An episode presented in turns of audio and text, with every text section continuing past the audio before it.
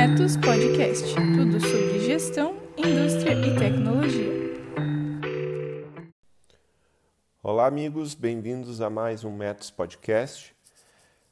Meu nome é Luiz Fernando Macen, sou especialista em gestão com mais de 20 anos de especialização em projetos de tecnologia de gestão para a indústria. Hoje vamos falar sobre fluxo de caixa.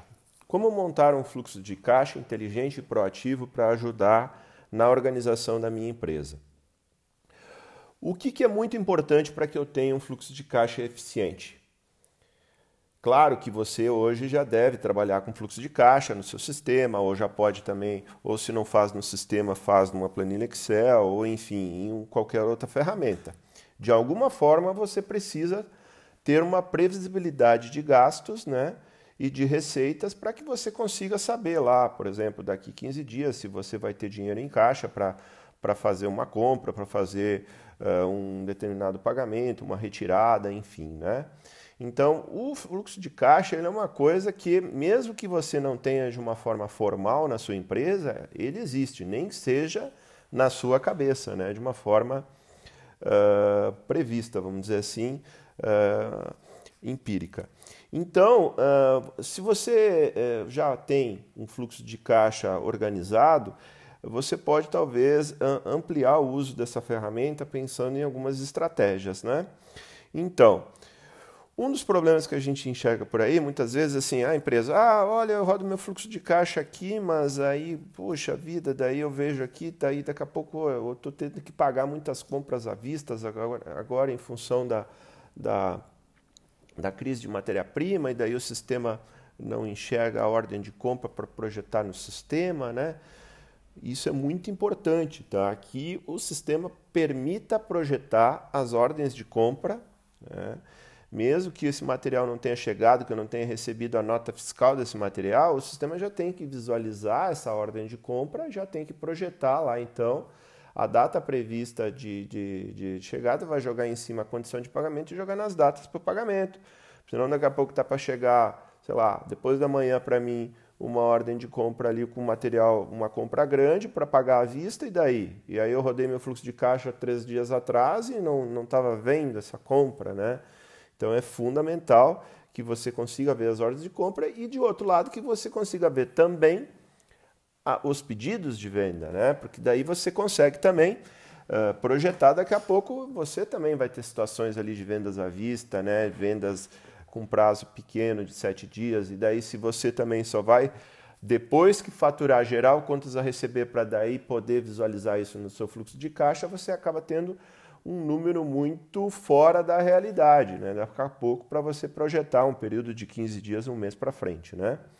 Além disso, é muito importante também que você organize, né? seja na forma de um fluxo de caixa, numa forma de um controle orçamentário, por grupos de despesa e, e, e grupos de gastos, ou melhor ainda, se organizar por centro de custos, as principais despesas né, que você tem e você já possa projetar elas então de preferência para alguns meses para frente, né? Porque daí você já vai conseguir ter um, um, horizonte de tempo muito maior lá na frente, né? E daí quando você roda seu fluxo de caixa, você já consegue jogar, né? Tudo isso uh, para daqui a pouco, vá, vai precisar fazer um investimento maior na compra de um equipamento, na compra de um veículo, numa reforma, enfim, pô, eu posso daqui a pouco estar tá olhando lá três, quatro, cinco, seis meses para frente no meu no meu fluxo de caixa, né? Então, para isso é fundamental que essas uh, despesas previstas, que também são daqui a pouco lançadas em forma de contratos, ou que ou daqui a pouco lá o aluguel, energia elétrica, água, enfim, né, a própria folha de pagamento, você já pode provisionar isso no sistema e o sistema já daí você vai controlando lá isso conforme vai entrando mês a mês, né? Outra coisa muito importante, o fluxo de caixa também, ele tem que enxergar operações financeiras que daqui a pouco você faça na sua empresa. Então, daqui a pouco, ah, você daqui a pouco faz antecipação de títulos, né? E aí, pô, não, mas aí eu rodo meu fluxo de caixa aqui, meu título continua aparecendo aqui, o título que eu antecipei. Não, não pode. O sistema tem que controlar isso, né? Você tem que continuar com o controle daquele título. Se você antecipou junto ao banco, você fez uma operação de desconto você recebeu aquele valor na frente, né? Mas você continua responsável por aquele título, né? Se o cliente não pagar, você vai ter que repor, ele vai baixar e você vai ter que repor aquele valor para o banco. E aí vai, ele vai, vai continuar em carteira para você cobrar depois do seu cliente.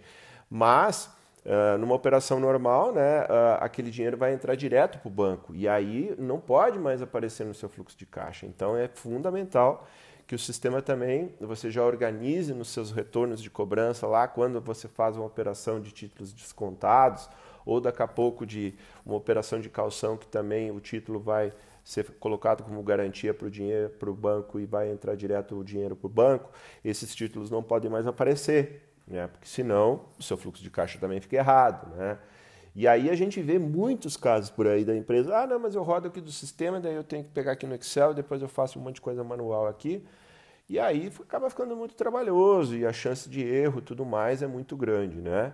Fundamental também que você tenha um calendário bem organizado, então com os feriados financeiros e tudo mais, né? para que você consiga então uh, vislumbrar exatamente nas datas. Então, se você tem operações com cobrança que o banco segura, por exemplo, um dia o dinheiro uh, e depois paga para você no dia seguinte, então o sistema também tem que fazer esse D mais um dessas receitas, né? Uh, no caso dos impostos, então, também tem a questão das antecipações, né? Então, também o sistema já tem que controlar isso, né? Enfim, você tem que poder rodar um fluxo de caixa e confiar naquela ferramenta.